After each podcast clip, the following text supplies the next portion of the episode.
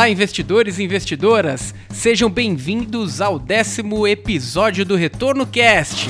Eu sou Luiz Felipe Vieira e se a bolha estourar, não se esqueça das frases motivacionais de Warren Buffett. Vai ser a hora de colocar em prática. Eu sou Felipe Medeiros e quando o mundo pega fogo é que todo mundo quer liquidez. Eu sou Lucas Paulino e crise para mim é oportunidade. Eu sou Danilo Ardengue e pior do que estar errado é estar certo no tempo errado.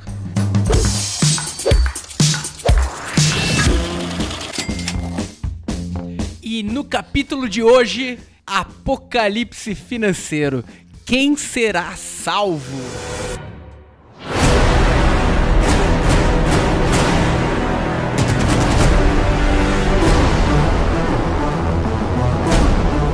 No primeiro bloco, nós vamos tratar os sinais da próxima crise mundial. Notícia ruim normalmente vende mais do que notícia boa. Então, sinais do apocalipse nós sempre teremos aí no mercado. Então, é importante identificar o que é barulho do que é fato, do que é verdade, né? Não é de hoje que se fala de grandes crises mundiais, até porque essas crises são cíclicas. O objetivo desse podcast é tratar exatamente desse assunto. Agora, olhando no cenário atual, quais são os sinais que vocês acreditam que pode estar por vir uma crise aí que pode impactar duramente a economia mundial? Olha, aqui um ponto que tem assustado, acho que muita gente no mercado financeiro já não é de hoje, enfim, acho que já tem aí pelo menos uns dois, três anos, é essa alta que parece que não chega num, num, certo limite do mercado de ações, né? E principalmente dessas startups que parecem que conseguem sempre funding, mais funding, mais funding e nunca dão lucro, né? Então tem muita gente que já acha isso estranho há algum tempo, talvez uma versão 2.0 do que foi a bolha da internet lá no começo do milênio, né? E agora, assim, além de ter essa preocupação que sempre existiu, mas parece que o pessoal meio que não ligava, né? Ah, continua subindo, então bora, vamos botar mais dinheiro, né? Agora começa um pessoal mais de peso a alertar sobre algumas coisas que estão acontecendo, né? E o último nome de peso que acho que foi semana passada, né? Semana passada do que a gente tá gravando, não sei necessariamente que a gente publicar, né? Mas saiu aí um barulho do Ray Dalio, que é um dos maiores gestores de hedge funds, né? De seriam os fundos multimercado, mais ou menos, lá dos Estados Unidos, né? E é um dos maiores do mundo, esse cara muito influente, tem um resultado incrível e histórico, né? E o cara fez um textão ali dizendo que o mundo tá maluco, tá completamente louco e que isso não vai acabar bem, né? E isso basicamente o que, né? Então ele fala de várias ideias ali, mas a que me chamou mais atenção é essa questão aí que, se você pergunta principalmente pra, pra maioria dos economistas, você pega cara que é um puta economista com anos de experiência, com um monte de publicações, às vezes o cara, sei lá, já foi até ministro de alguma coisa, e você pergunta pro cara, meu, e esses juros negativos aí, o que, que vai acontecer? E mesmo esses caras falam, oh, não sei, viu? Porque isso é um negócio inédito na história. E, é inédito e ultra esquisito. E aí você pega o que o Ray Dalio falou sobre isso, né? É muito interessante, né? Ele fala assim: primeiro você tem essa questão aí dos quantitative easings, né? Os QE, né? Que parece kiwi, parece nome de fruta, né? Mas é, primeiro você pega esse negócio, o que, que, que, o governo está fazendo com isso? Ele compra os títulos de, dos investidores em geral. Então ele vai lá, compra o título que, sei lá, o Luiz Felipe aqui comprou lá umas debêntures, comprou uns títulos públicos, e o governo vai lá, compra esse título do Luiz Felipe e fala: Eu não quero que você fique com seu dinheiro em título, eu quero que você tenha dinheiro. Toma aqui dinheiro na sua mão e vai, vai lá pro shopping, vai gastar esse negócio para aquecer minha economia e gerar inflação. Porque nos Estados Unidos, principalmente, eles não têm problema problema de inflação alta que nem aqui no Brasil. Eles têm um problema contrário. A inflação lá tá baixa por muito tempo e aí o pessoal teme risco de deflação, mas eu nem vou entrar nesse assunto aqui, que senão vai, aí vou embora, né? Mas enfim, então o problema deles é o contrário. Eles querem aquecer a economia, querem. Não que a economia deles esteja, esteja ruim nesse momento, né? Tá com desemprego mesmo ali, quase níveis de, de pleno emprego, mas a inflação deles não tá boa, né? E, assim, o mundo vem sentindo aí uma desaceleração nos últimos tempos, principalmente puxado aí pela questão da guerra comercial Estados Unidos e China. Acho que depois a gente vai falar mais sobre isso, né? Mas aí, então, eles estão fazendo esse negócio do quantitative easing, que é comprar títulos da moçada, né? Comprar esses, esses títulos e colocar dinheiro na mão das pessoas. Só que quando eles fazem isso, eles não estão colocando dinheiro na mão do cara trabalhador, endividado, do cara pobre lá que tem muito dinheiro, que tá. Principalmente lá nos Estados Unidos, né? Um monte de gente que tá terminando faculdade aí com dívidas gigantescas e, enfim, não conseguem pagar pagar, né? Não é pra mão dessas pessoas que vai o dinheiro. Vai o dinheiro pros caras que são investidores já, os caras que já têm dinheiro. E o que, que esses investidores fazem? Eles não vão no shopping comprar mais. Eles pegam esse dinheiro e botam de volta no mercado. E basicamente onde hoje em dia? No mercado de ações, porque tá, né, subindo, subindo e pico, pico, pico. Então você tem ali um mercado de ações extremamente inflado e você tem também os fundos de investimentos que estão carregados de dinheiro e eles, pô, precisam alocar esse dinheiro, né? Você vê, tem um. Acho que recentemente também o pessoal começou a encher o saco até do Warren Buffett. Porra, você tá com tá com, sei lá, quase 200 bilhões de dólares ali em caixa. Você tem que alocar esse negócio, né? Então, assim, você imagina que você tem lá um monte de fundo de venture capital lá, fundo de private equity, forrado de dinheiro e os investidores, pô, esse dinheiro no caixa. Aplica esse negócio. E aí o que que tá acontecendo? Esse é outro ponto que o Ray Dalio tá, colocou ali que eu fiquei até meio apavorado, né? Esses fundos aí chegam com um monte de grana, batem na porta lá de uma startup X, vamos pegar lá, sei lá, um Uber da vida, né? E fala, cara, é, eu tô com dinheiro em caixa aqui, eu quero comprar mais ações de vocês, eu quero mais, botar mais dinheiro aí para vocês investirem no negócio. Aqui é só uma hipótese, tá, pessoal? Aí chega lá o cara do Uber e fala: Não, mas eu não quero vender mais ações. Eu tô feliz do jeito que tá. O, o dinheiro que eu já captei já dá para os projetos aí nos próximos dois, três, cinco anos, sei lá, né? Não preciso fazer nova captação. Obrigado, senhor fundo. E aí o fundo volta e fala: Cara, é o seguinte, eu não perguntei se você quer dinheiro. Você tem que aceitar o meu dinheiro. Porque se você não pegar, eu vou lá, sei lá, no Cabify e vou botar esse dinheiro na mão dos caras. E os caras vão depois te dar trabalho aí. Então você não tem opção, você tem que pegar o meu dinheiro porque eu preciso alocar esse negócio de algum jeito, né? E aí o que acontece é que os caras estão entubando goela abaixo dinheiro em um monte dessas empresas que não dão lucro, empresas, empresas só dão prejuízo, e no futuro como é que eles vão entregar retorno, né? Então assim, vou até abrir um pouco espaço para vocês falarem um pouco, mas esse era o ponto principal que me chocou quando eu li ali a, a, as ideias do Ray Dalio, né? Que assim, se a gente tinha uma bolha por si só, talvez uma versão, que eu falei 2.0 ali do, da bolha da internet do começo do milênio, a gente talvez tenha uma piorada agora, porque o próprio governo tá enfiando mais dinheiro para alimentar mais essa bolha direta ou indiretamente através desses desses fundos, através dos próprios investidores, pessoa física lá que tem os títulos comprados, pegam dinheiro e vão colocar mais no mercado. Então, assim, tudo bem, esse negócio pode não explodir em 2020, a gente não sabe. Mas em algum momento essa bolha, bolha vai explodir. Talvez seja uma das maiores, assim, que a gente já viu que vão fazer, sei lá, 2008 parecer brincadeira de criança. É, mas o, o, o que eu acho interessante de tudo isso, Felipe, Felipe Verdadeiro.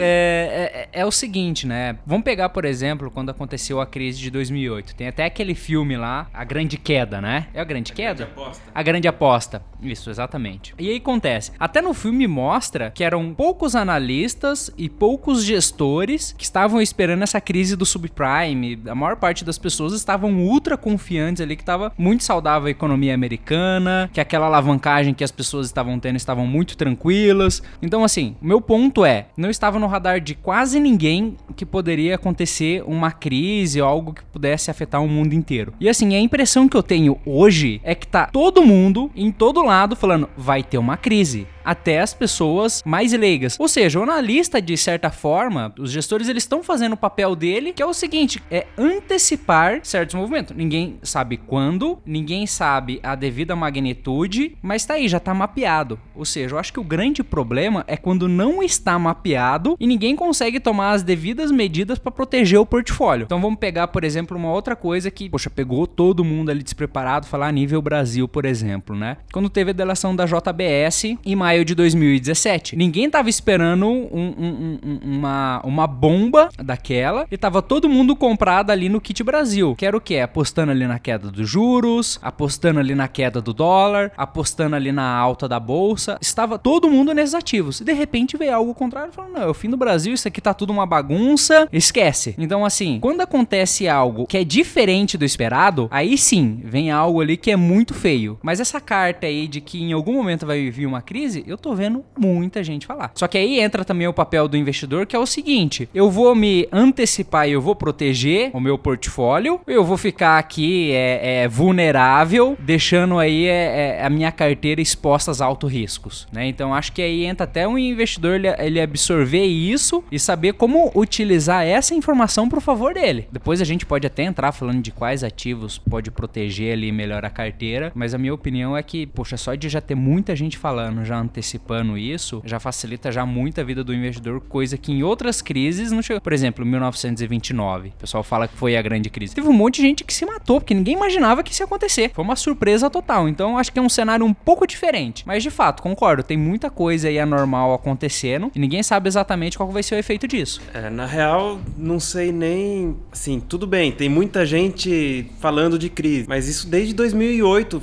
começo de 2009 tem gente falando que vai ter a próxima crise. Desde 2006. Mas aí já acertou, que teve a de 2008, né?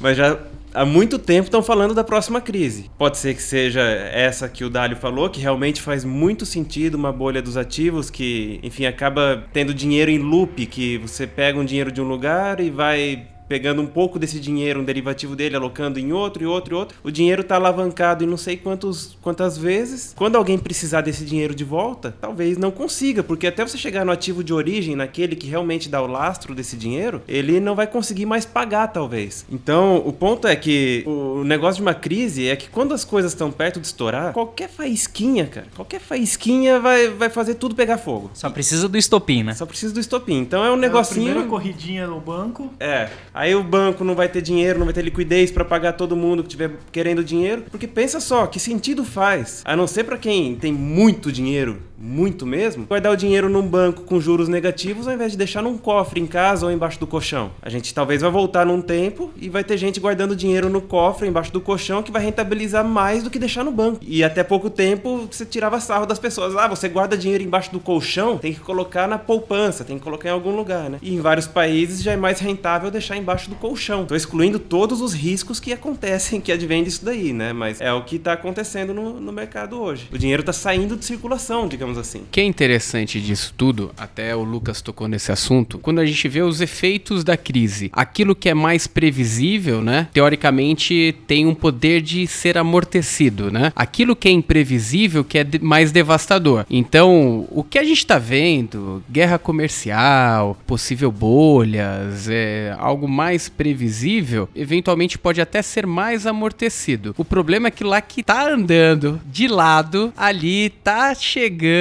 e ninguém falou disso, né? Eu também não sei o que é. Cara, eu, eu até concordo com você, eu- porque é o famoso cisne negro que pega todo mundo de surpresa e realmente sai pra arrebentar, né? Mas eu acho que nesse caso, cara, tem um fator que é muito novo, assim, em toda a economia, em toda a história econômica, que é esse negócio dos juros negativos aí, desses quantitative easing, que é um. O quantitative easing do quantitative easing e já tá no terceiro, quarto, sei lá. Então isso é meio que já era pra ter estourado essa bolha e feito essas correções de forma mais branda, mas o governo não tá deixando ela estourar. E ainda como tem eleições ano que vem, aí que o Trump não vai deixar mesmo isso estourar. Só vai deixar se ele for reeleito, né? Então ele vai segurar ao máximo e empurrar com a barriga essa crise o máximo que der. Só que quanto mais tempo ele empurra com a barriga, né? Pior vai ficando porque mais inflada fica a bolha, né? E aí até tinha um ponto que eu, que eu esqueci de, de tratar e que pô, torna essa crise também muito assustadora, é como é que alguns fundos vão conseguir honrar com seus benefícios no futuro. Porque tem muitos fundos que tão, tem planejamento lá que, pô, você pega lá, fundo de previdência, fundo de pensão, né? O cara já faz um, um cálculo que, olha, eu recebo tanto de aporte, mais ou menos, e eu vou ter tanto de rentabilidade em cima desse meu montante que tá aqui aplicado no meu fundo,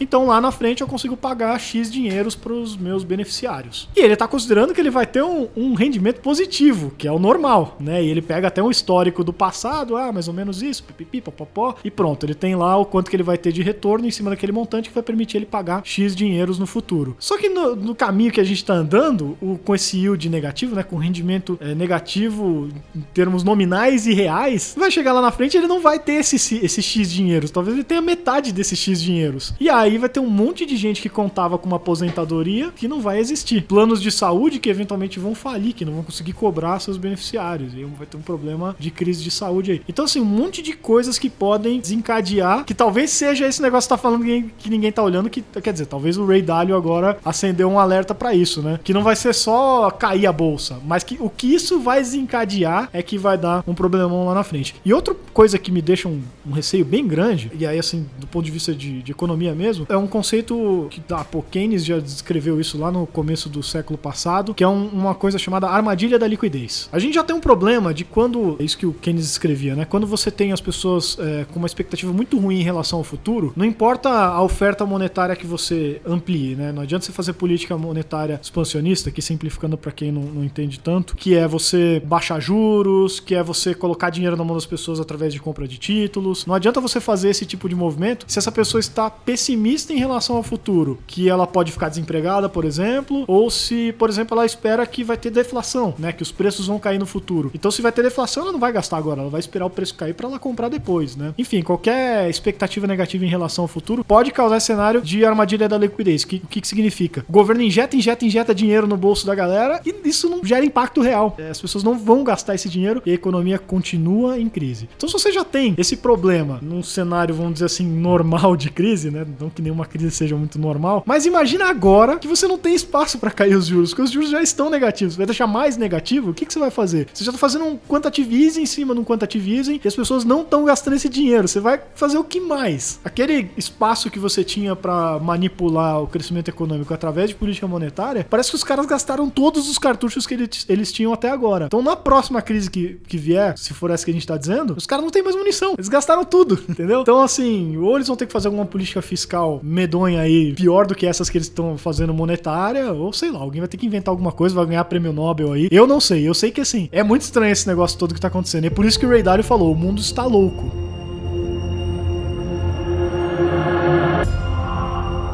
Sou só eu? O mundo tá ficando mais louco? Então, agora entrando no segundo bloco, crises ao longo da história. Inclusive, enquanto a gente estava falando aqui, eu estava fazendo algumas pesquisas aqui, estava até olhando uma pesquisa aqui que o, o, Banco Mundial ele fez, que assim, quando a gente olha o ano de mais ou menos 1820, o número da população pobre no mundo, na, na miséria, era algo como 80%. Agora, quando nós olhamos ali em 2013, esse número já caiu já para 11%. Ou seja, a gente está falando de crise, poxa, teve diversas crises aí que aconteceram ao longo dos últimos anos no, no mundo inteiro. E a miséria, ela só vem caindo. Ou seja, o número de pessoas que tem um, uma condição mínima ali de vida vida, né? Então, assim, até seria interessante ver um, um estudo um pouco mais aprofundado para entender o quanto de fato essas crises elas vão afetando a vida da, das pessoas ao longo do tempo. Que pega, por exemplo, poxa, diversas crises que a gente já teve desde 1820 e o número de pessoas na linha de miséria só veio caindo, chegando a 11%, que nem esse dado do Banco Mundial mostra. Então, assim, vai ter crise, mas o que tem ali para frente, né? Será que depois disso ainda vai diminuir ainda mais o número de pessoas ali na miséria?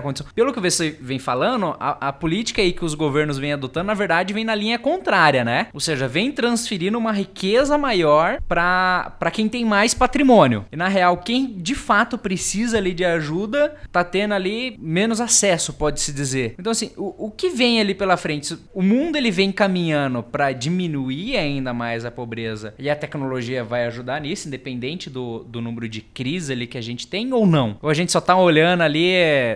Alguns anos ali para o que vem pela frente. É, cara, isso aí é uma. Que... É, eu sei que talvez pode ser uma outra discussão, é, entendeu? É, mas. É, eu acho que dá, dá pra, sei lá, fazer, dar uma encherida de, de economista aqui, mas o que você tá falando é, é a velha contradição ali, a velha discussão entre keynesianos e liberais, né? E você tem economistas com diferentes é, formas de, de ver as coisas, né? Para os liberais é justamente isso que você falou, pô, o capitalismo é cíclico mesmo, vai ter uma crise agora, depois de um tempo isso passa e o mundo vai. com Essa, essa crise vai servir para limpar as ineficiências vai matar as empresas ruins e fortalecer as empresas boas, né? Mais produtivas, mais eficientes, que geram melhores empregos, que geram mais renda e assim por diante, né? E aí no final a crise acaba sendo saudável ao longo do tempo. Agora quando você darwinismo praticamente, ele é uma evolução, exatamente, né? É, exatamente, é um darwinismo social, vamos colocar assim, né? Agora o Keynes ele tem uma visão que até tem uma frase muito muito famosa dele e polêmica que é: no longo prazo estaremos todos mortos. Anos. Então, assim, tudo bem que a bolha vai passar, a crise vai passar e depois o mundo se recupera. Mas e se essa crise durar 10 anos, 20 anos? A crise de 29 tava indo embora. Se não tivesse tido uma intervenção ali com os New Deals, né? Talvez, né, tivesse perdurado muito mais. Então, para quem, pô, tem capital ali, tem mercado financeiro, sabe se virar, vai numa boa. Mas como é que fica uma pessoa, uma família com né, um pai de família desempregado por 10 anos? O que acontece, né? Às vezes chega num nível crítico de miséria, criminalidade, problemas de saúde, enfim, aí vai uma cascata de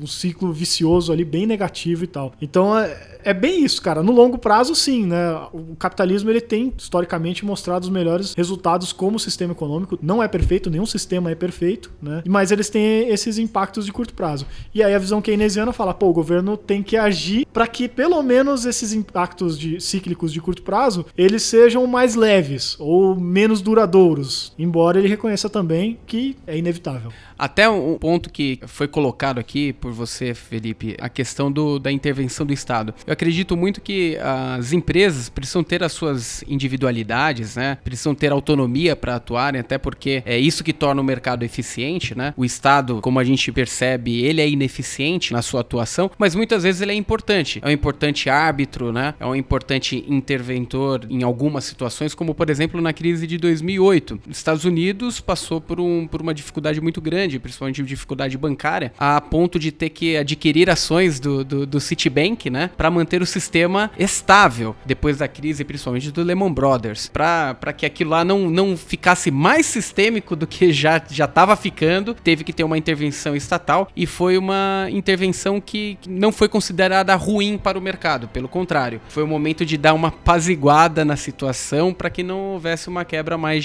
generalizada.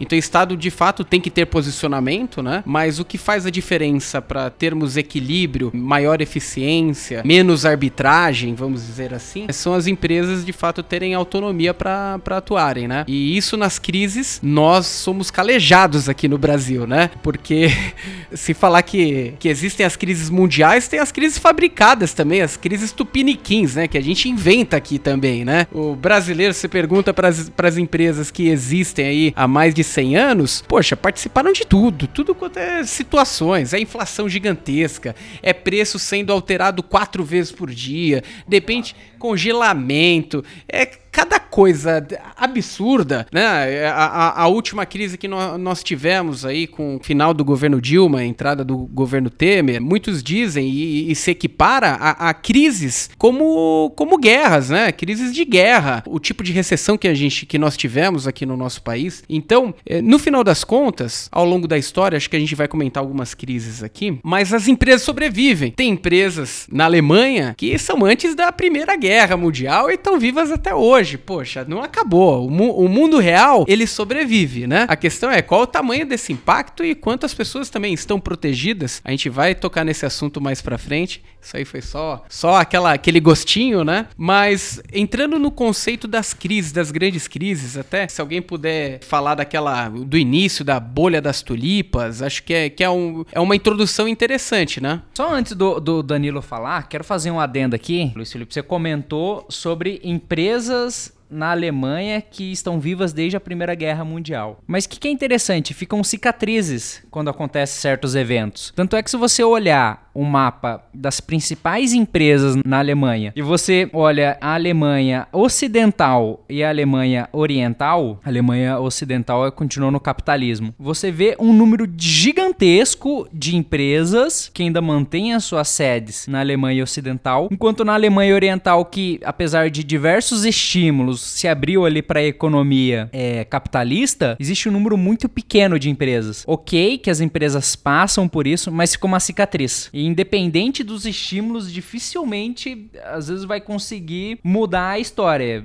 Enfim, se vocês puderem procurar depois esse gráfico e pesquisar na internet, acho que tem bastante por aí. Já que o Lucas me chamou, vamos falar então da primeira bolha registrada na história que gerou a primeira crise. Foi a bolha das tulipas. Quem está no mercado financeiro já ouviu falar muito sobre essa bolha, mas vou fazer uma breve introdução aqui, uma coisa bem rápida, que isso foi bem recente, em 1600, no 1620, 1630, por aí que se tem registro. Era o Bitcoin da época. Era um Bitcoin. e o que, que aconteceu? Uma pessoa queria comprar tulipas e tinha as pessoas que plantavam, ele, o comprador ia lá e negociava um contrato de tulipas e tinha-se um preço desse contrato. Chegou no momento que uma tulipa, um bulbo de tulipa, chegou a valer, eu não sei o que é bulbo, deve ser uma planta, né? É, é aquela partezinha da flor mesmo, que.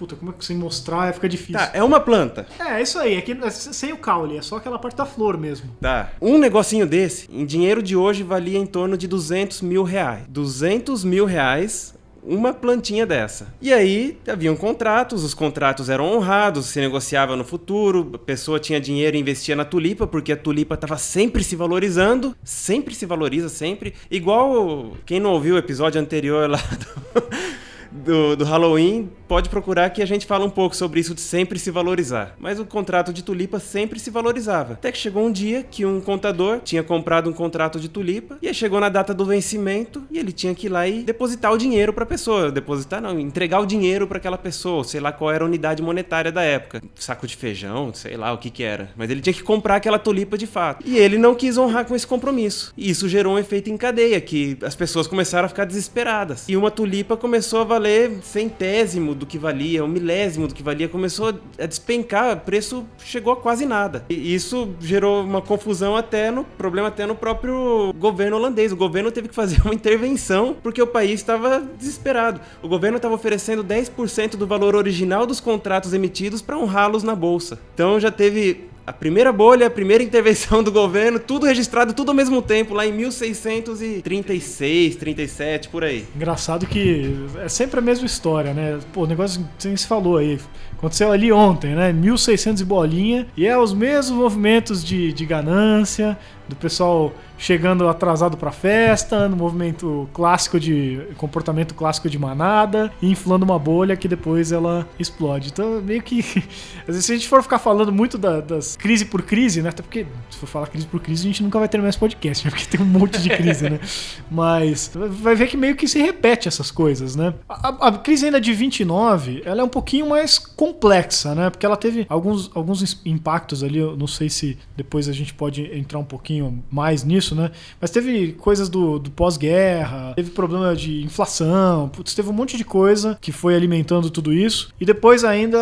Não... Pega um pacote de coisa ruim, embrulha ali Exatamente. e joga em 29. Exatamente. E depois teve o fato de as pessoas não quererem, né, os economistas da época, não quererem fazer uma intervenção de fato até depois Keynes publicar as ideias dele e vira questão do New Deal, e aí, enfim. Depois teve Segunda Guerra, tem um monte de coisa aí que foi, enfim. É, é bem complexa a de 29, né? Mas aí, sei lá, você avança um pouco no tempo, você chega, por exemplo, na crise mais recente agora, né, do, do começo do milênio, que a gente já falou aqui da bolha da internet, né? A bolha.com e tudo mais. E a mesma coisa, né? Você tinha lá um monte de empresa que, que né? Todo mundo, ah, a internet é o futuro, vai crescer um monte de modelo de negócio. E hoje passou o tempo a gente viu que era mesmo. Mas que tinha um monte de sujeira ali no meio que não valia nada e as pessoas pagando fortuna por aquelas empresas que eram lá os seus bulbos de tulipas, né? Era a empresa que não tinha lucro, que não, né, enfim. E até que chegou um momento em que tudo foi por água abaixo. Eu, eu não sei assim, se, não sei se teria muito mais o que comentar nesse sentido, porque meio que é um repeteco, né? Aí você, de novo, aí vamos lá para 2008, do subprime. É a mesma coisa. Ah, comprar a casa aqui, quem compra terra nunca erra, aquela velha história de sempre. Ah, pô, você pode comprar financiado, ainda mais nos Estados Unidos que tem juros civilizados, né? A pornografia que é aqui no Brasil, né? Agora tá até melhor, mas antigamente, pô, bizarro que se pagava de juros em qualquer coisa, mesmo no mercado imobiliário, né? Mas enfim, lá os caras se financiavam, aí começaram a dar empréstimo para quem nem tinha dinheiro para pegar empréstimo. E aí, ah, não, vou comprar aqui, vou pegar uma dívida gigantesca, porque eu compro um apartamento X e amanhã ele vai valer 2X. Então eu pago a minha dívida com o próprio dinheiro do que eu vender o meu apartamento e ele vai se valorizar para sempre. Só que não, né? Até o momento que foi lá e de novo, comportamento de manada, um monte de gente comprando por preços absurdos, até que um dia alguém percebe que isso não não, vale isso e a pessoa não consegue vender e começa a chegar os boletos e aí o banco começa a tomar aí um começa, começam a criar os derivativos é, e botem ali O banco esconde, passa para um outro investidor e tal. Aí o cara não paga um apartamento, o banco toma aquele apartamento. Aí outro cara não paga, outro cara, outro cara, outro cara. E aí o banco com um monte de apartamento que não consegue vender, tem que começar a leiloar preço de banana. E aí de repente o pessoal, opa, esse negócio não vale isso mesmo, né? E aí um monte de gente já quebrou nesse momento. Então é meio que um, um repeteco, as pessoas não aprendem, né? E a gente. Ah, até aí você tem mini bolhas, né? Ah, pô, Bitcoin agora recente foi isso. Ah, Bitcoin é moeda do futuro, vai valorizar mais. Por quê?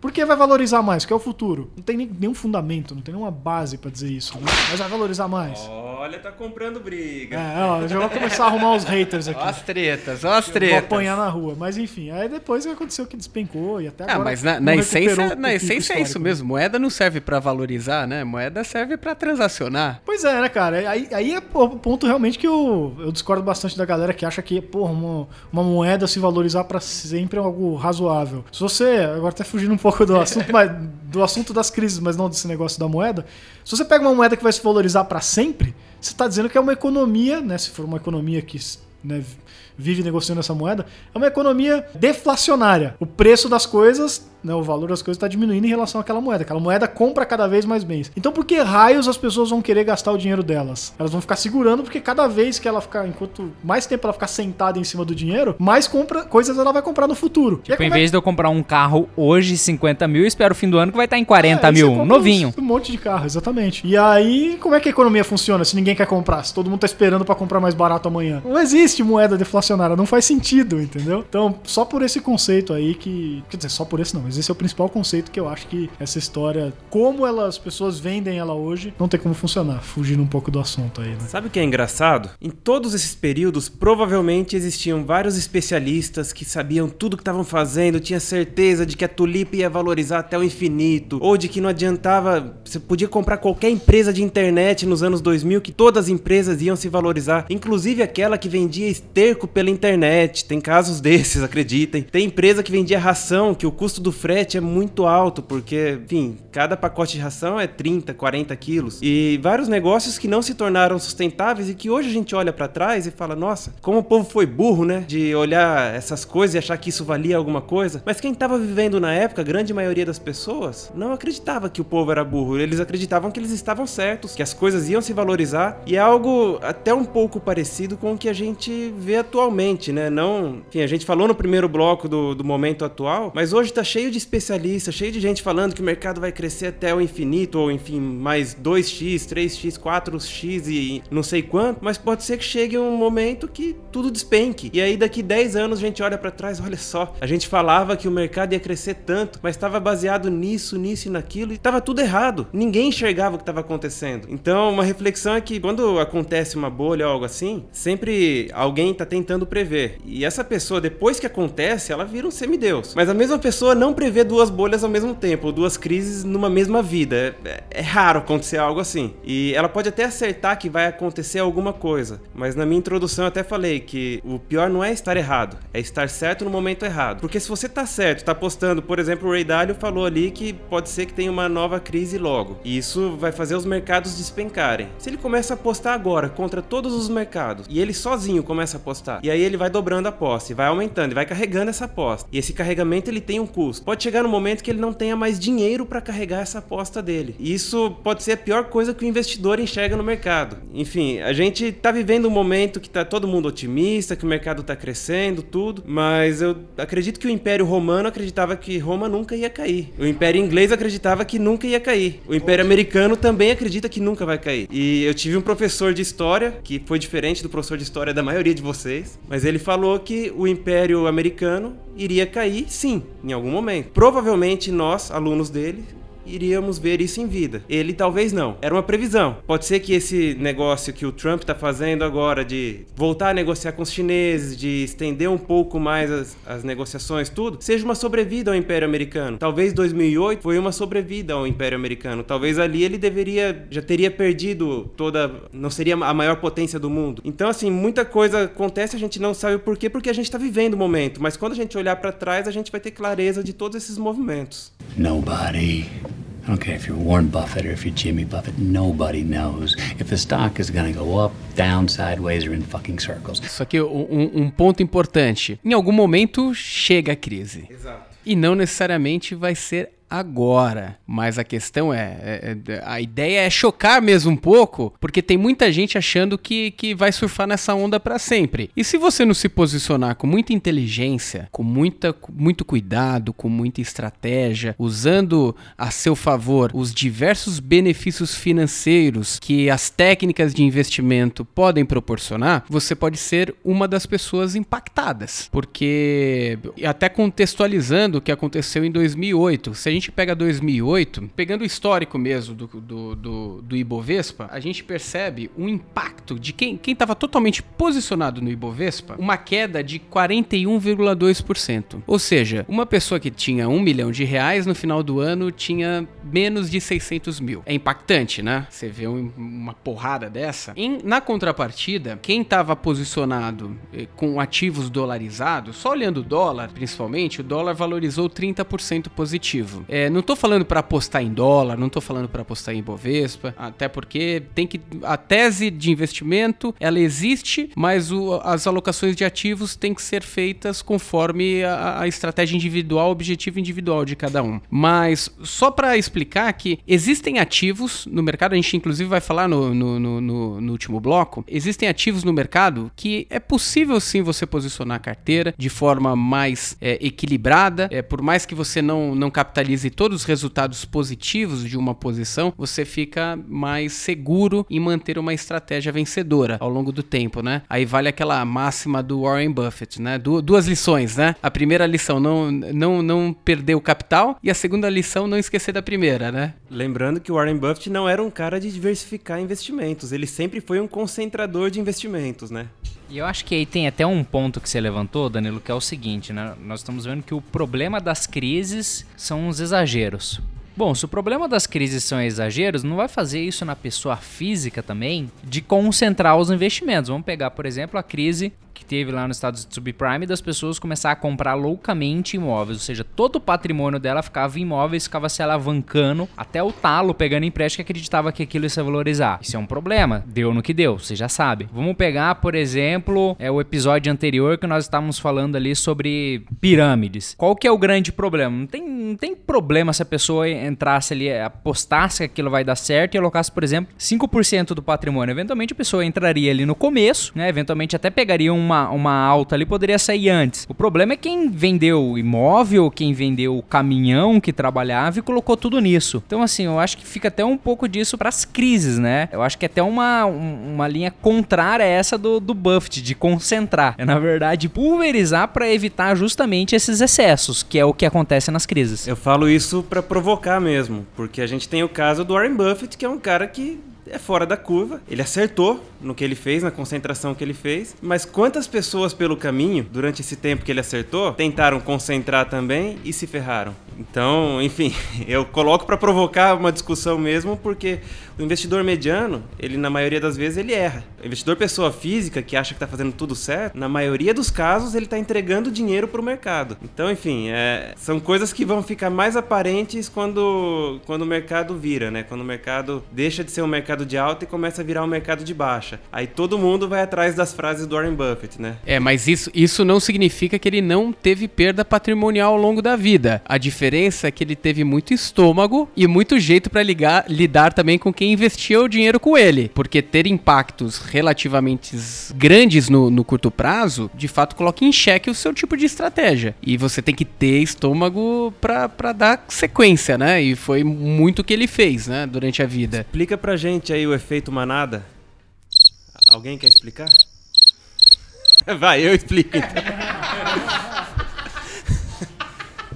que basicamente é o seguinte: por mais que uma pessoa tenha uma determinada estratégia, igual o Luiz falou dos investidores do Warren Buffett, é, ele tem que trazer a confiança para todos os investidores dele de que a estratégia dele está correta. O Breda faz isso muito bem no Twitter. Alô, Breda, tem que vir aqui gravar um episódio com a gente, hein? O que, que ele faz? Ele está explicando que a estratégia dele não vai ganhar dinheiro sempre, que a estratégia dele vai ser ruim de vez em quando, vai perder dinheiro de vez em quando, mas as pessoas têm que confiar nele. Quando isso não acontece, a hora que chega no mercado lá embaixo, é o melhor momento para um gestor de fundo, para uma pessoa que está cuidando de investimento, comprar. Só que o que, que o investidor mediano faz? A hora que está despencando, caiu 20, 30%, ao invés de aportar mais dinheiro e ajudar esse gestor a comprar cada vez mais, ele vai lá e quer resgatar todo o dinheiro dele. E isso vai gerando um efeito que o gestor tem que fazer vendas para honrar com o compromisso desse resgate. E aí vai realizando prejuízos ao invés de comprar mais. Então, toda a estratégia dele vai entrando uma bola de neve ao contrário, ele vai perdendo dinheiro. E o que o Warren Buffett fez foi justamente isso. Ele soube lidar muito bem com as pessoas que investiam com ele, que eram poucas pessoas no início, para ensinar elas que quando tivesse perdendo dinheiro, não era o momento de resgatar. Talvez ele escolheu pessoas que tinham muito dinheiro e que não se preocupavam também com aquele pouco dinheiro que ia perdendo nas crises. Enfim, tá tudo uma coisa ligada com a outra. Você tem que ter uma estratégia decente, mas também tem que ter o controle sobre o capital. Tem que poder usar o capital na hora que surgirem as oportunidades. Enquanto isso, o velhinho de Omaha tá lá com alguns milhões, centenas de milhões, centenas já? Chegou?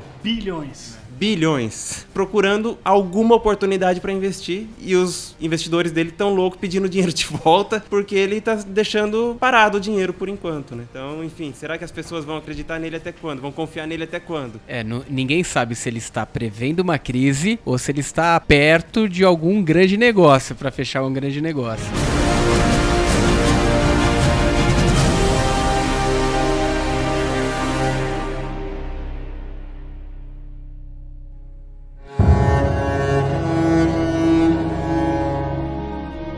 Então vamos para o último bloco. O que deve ser feito diante dessa possível crise e como devemos posicionar uma carteira para ter um menor impacto possível caso aconteça? Desde uma crise pequena, uma oscilação pequena, até algo mais extenso. Eu, eu acho até que entra um pouco na linha do que eu comentei no, no, no, no bloco anterior, que é referente à diversificação. Então, o, o primeiro é diversificar, só que que acontece? Normalmente, quando a pessoa pensa em diversificação, a pessoa pensa o seguinte, né? Vou comprar diferentes ativos, o máximo possíveis deles. Vou encher minha carteira com 100 ativos diferentes. Vou dizer que você vai continuar fazendo errado se você fizer isso. O que é importante? É importante serem classes diferentes. Por exemplo, vamos supor que a pessoa fala que vai diversificar e ela compra lá 100 ações diferentes. Poxa, se o mercado de ações cair, como o Luiz Felipe até comentou aqui no, no bloco anterior, poxa, caiu em média em 2008 algo como 40% o índice Bovespa, ou seja, quando você olha a cesta de ações, em média todas elas caíram 40%. Então, em média, o portfólio também ia acompanhar isso. Alguns outros investimentos que andam contra e podem ser interessantes. Outras moedas de países diferentes, de países que, que, que são mais fortes. É, uma outra alternativa também muito falada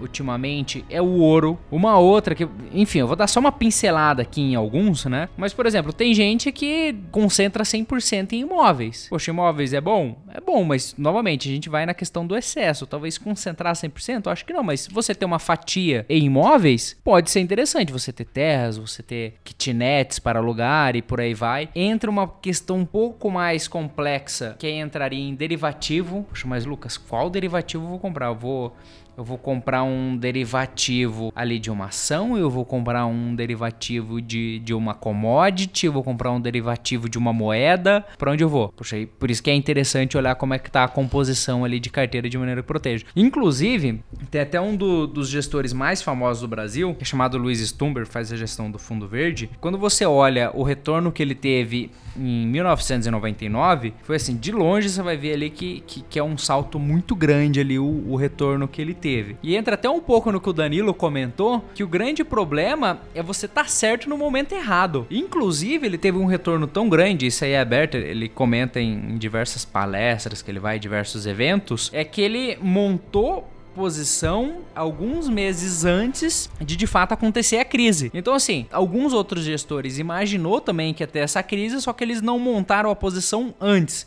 E depois que passou, já era, não tem mais como você surfar essa onda. E ele montou antes, inclusive ele até, ele até comenta que ele chegou a queimar durante algum tempo caixa com essas proteções. Então assim, ele foi queimando dinheiro até chegou o momento ali que, que, que a aposta dele deu certa. Então assim, entraria principalmente na questão de diversificação, mas de ativos diferentes também descorrelacionados. Até colocando um pouquinho de lenha na fogueira aqui, aí é, pô, é puta especulação agora, né? Mas é, uma diversificação em, em moedas, que nem você colocou, comum que as pessoas fazem é: ah, se der merda no mundo, né? Tô falando palavrão aqui, mas acho que é liberado, né? Der, der- der problema aí no mundo, é, corre pro dólar, porque, pô, é a principal economia do mundo, uma moeda é, com bastante credibilidade, moeda forte e tudo mais, tal, tal, tal. Agora, se a gente tá falando que é uma crise, de que pô, os Estados Unidos tá lá botando um monte de dinheiro ali na mão da galera, né? Que nem o Ray Dalio coloca ali também, acho que eu não comentei isso, mas fala que, pô, no futuro vai sobrar para os Estados Unidos só imprimir moeda loucamente para conseguir honrar com os compromissos ali, né? Será que essa moeda ainda vai ter o mesmo peso no mundo? Será que as pessoas ainda vão confiar no dólar depois de tudo isso que está sendo feito, né? Você olha, agora, putz, eu teria que ter pesquisado isso antes, né? Mas depois vocês pesquisem aí é, pelo gráfico da base monetária do dólar, né? Monetary Base Chart. Coloca isso aí na, na internet que vocês vão encontrar é, a expansão assustadora da base monetária que teve nos Estados Unidos desde que começou essa história de é, quantitative easing, né? Então será que essa moeda vai continuar por quanto tempo ainda sendo as pessoas dando credibilidade para ela, né? E aí depois começa a China assumir o protagonismo mundial. Será que o dólar ainda vai ser tão relevante, né? Eu tô, tô só especulando aqui, pode nada do que eu tô falando acontecer ou pode acontecer. E aí quem tiver o dólar como proteção ali se lascar junto, né? Então mais uma coisa para reflexão mesmo. Não, mas eu- eu acho que vai acontecer, inclusive. É natural que, que as economias vão perdendo força ao longo do tempo. Sempre surgiu uma economia mais forte que a outra. Só que diferente do que é, a gente estava até conversando nos bastidores isso, né, Felipe? Diferente do que aconteceu lá em 29, quando os Estados Unidos de fato assumiu um maior protagonismo no mundo, né? Foi, foi o financiador de grandes economias, Japão, Europa, África. Quer dizer, tinha moeda dólar americano injetado em todas as economias do mundo. Então, quer dizer, os caras foram de fato protagonistas na situação e foi por conta do impacto da Grande Guerra, né? Do grande, da Segunda Guerra, principalmente, os Estados Unidos assumiu a dianteira de fato, né? A gente não via mais a- a- a- nem, nem o assunto Libra ali, né? Falando depois disso. E o momento atual, cara, se não houver uma- um grande impacto no mundo, acho que esse bastão ele vai ser passado de forma mais suave entre dos Estados Unidos para a China ou talvez algum, algum outro player ali. Vendo os crescimentos da Índia também me impressionam. Um país com mais de um bilhão de pessoas também é, tem, tem um impacto no mundo relevante, mas é natural que em algum momento isso aconteça. Só que daí eu olho para os Estados Unidos e vejo crescimento 2%, ano que vem 2,4%. Uma economia daquele tamanho crescendo 2,4%. Cara, é muito dinheiro, é muito dinheiro. Eu, eu não sei, frente a uma economia chinesa crescendo 6%, cara, quanto tempo a China vai ter que crescer para assumir esse protagonismo, né? Com uma economia ainda crescente nos Estados Unidos. É, é- a, a gente acaba até né, entrando em outras, outras vertentes, mas no final das contas é ainda enxergo os Estados Unidos como, como um- um- uma grande oportunidade de diversificação de carteira.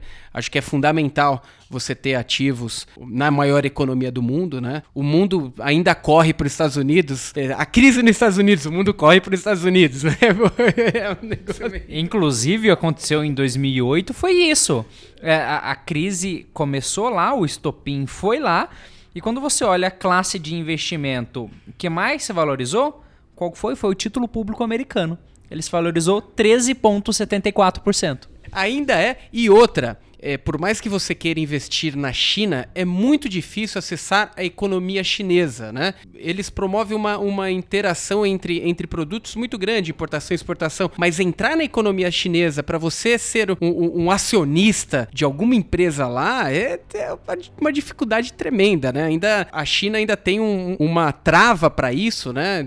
Hoje para a gente encontrar alguns derivativos ainda acessam a economia chinesa, mas é- é- acaba sendo ainda muito difícil. Enquanto os Estados Unidos tem derivativo de jogo de beisebol no ativo, né? Um negócio meio fora da, da normalidade. Tava falando, tem um derivativo do EA Sports, que é, que é um derivativo de um cenário que estão acreditando muito que é de videogame, jogos de videogame. né? Quer dizer, você quer ativo descorrelacionado, que é mais do que isso, né?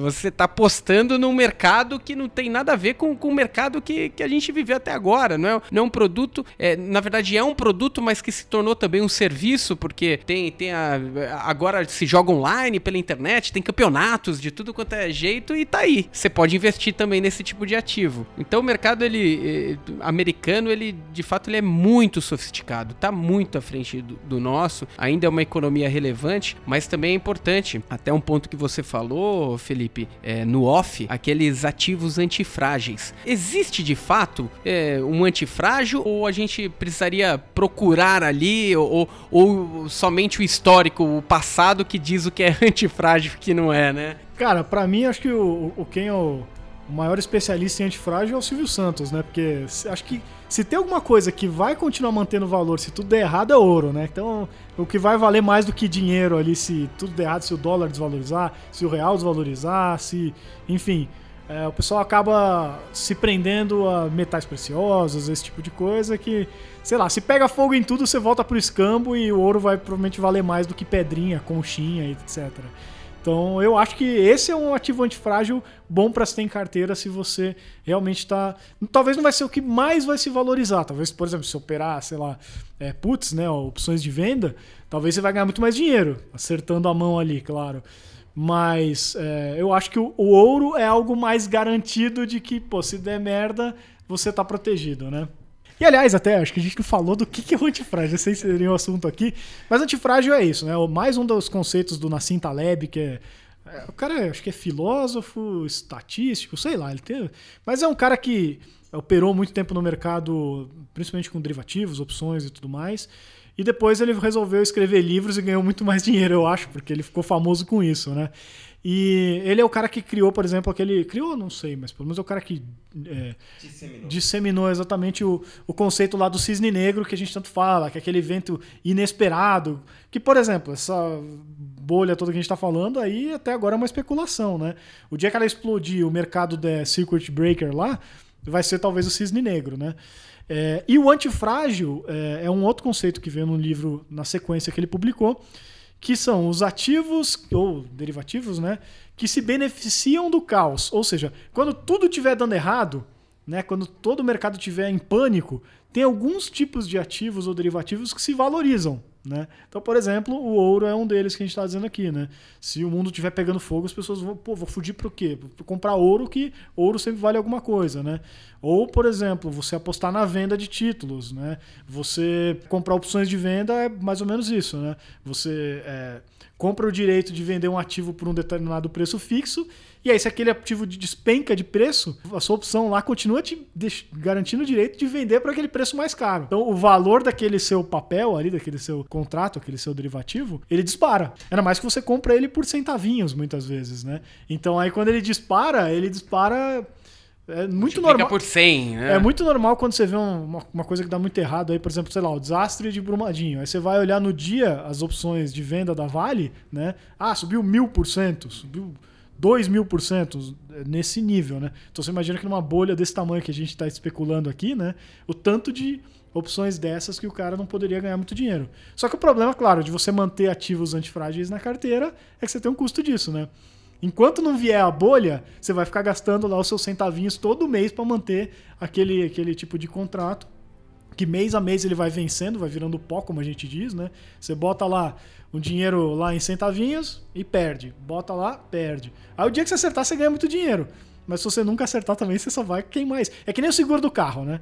Você vai lá, você faz o seguro do carro e você torce para não usar, né? Se você usar algum dia, beleza, você saiu na vantagem. Eu, até hoje, eu acho que eu já devo ter pagado o meu carro em tanto de seguros que eu, que eu, que eu paguei, né? Talvez era melhor ter guardado esse dinheiro investido e aí eu trocava de carro, né? Mas enfim. Mas se, isso. se acontecesse algo no Se D0. aconte- Exatamente. Aí eu Teria- tinha feito um ótimo negócio. Então, até, até para ficar mais claro pro ouvinte que tá, tá nos ouvindo agora, existem formas de acessar esses mercados, tá? Através de fundos de investimento. Nós temos ETFs aqui, a ETF do IVVB11, que, que replica o S&P. Temos BDRs, que... que, que, que S&P, pra quem não sabe, É, tá? é, é, exatamente. É um, um índice, é como se fosse um super Ibovespa, né? Porque lá nos Estados Unidos, claro, tem vários índices lá, tem né, o Dow Jones e tudo mais, mas o S&P são as 500 maiores empresas de capital aberto lá dos Estados Unidos. E é possível acessar tudo isso aqui do Brasil. É, fundos de investimento dolarizado. Alguns é, determinam o tipo de investidor, né? Muitos não são acessados pelo investidor comum, são acessados por investidores qualificados, aqueles que, que possuem mais de um milhão investidos aí no, no mercado, declarados, né? E além disso, estratégias das mais diversas. Hoje a gente vê bastante derivativo através de operações estruturadas, né? É, sendo possível você operar em, nos mais diversos mercados sem ter que mandar dinheiro para fora, abrir uma conta numa corretora lá fora, custa dinheiro isso, né? É um patrimônio relevante que você tem que mandar para fora. Normalmente, quer acessar o mercado norte-americano, são 300 a 500 mil dólares, né? Que você tem que mandar. E aqui você consegue fazer tudo isso numa estratégia de carteira. Vale a pena conversar com o seu consultor financeiro, seu assessor, o seu gerente de banco. É mais o assessor do que o gerente de banco, né? Porque senão é capaz de você sair com uma capitalização também. Título de capitalização não é antifrágil, não? Nobody. I don't care if you're Warren Buffett or if you're Jimmy Buffett, nobody knows if the stock is gonna go up, down, sideways, or in fucking circles. E se você ficou com alguma dúvida de algum termo do que nós tratamos aqui, é, vai no maisretorno.com e veja o nosso glossário. É, nós temos uma infinidade aí de, de, de publicações, então você consegue tirar todas as dúvidas lá. Ah, e se você quiser participar do nosso próximo episódio do Mais Retorno, ou se quiser dar uma dica, é, dar os parabéns, é, falar alguma coisa aqui para quem, falar alguma coisa para mim, pro, pro Me Felipe, pro- por causa dos bitcoins. Não esqueçam, nós também temos o e-mail. O e-mail é retornocast@maisretorno.com. É, não deixe de nos acessar.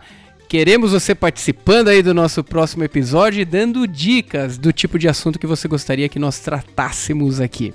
Um abraço e até a próxima. Tchau, pessoal. Você ouviu Retorno Cast.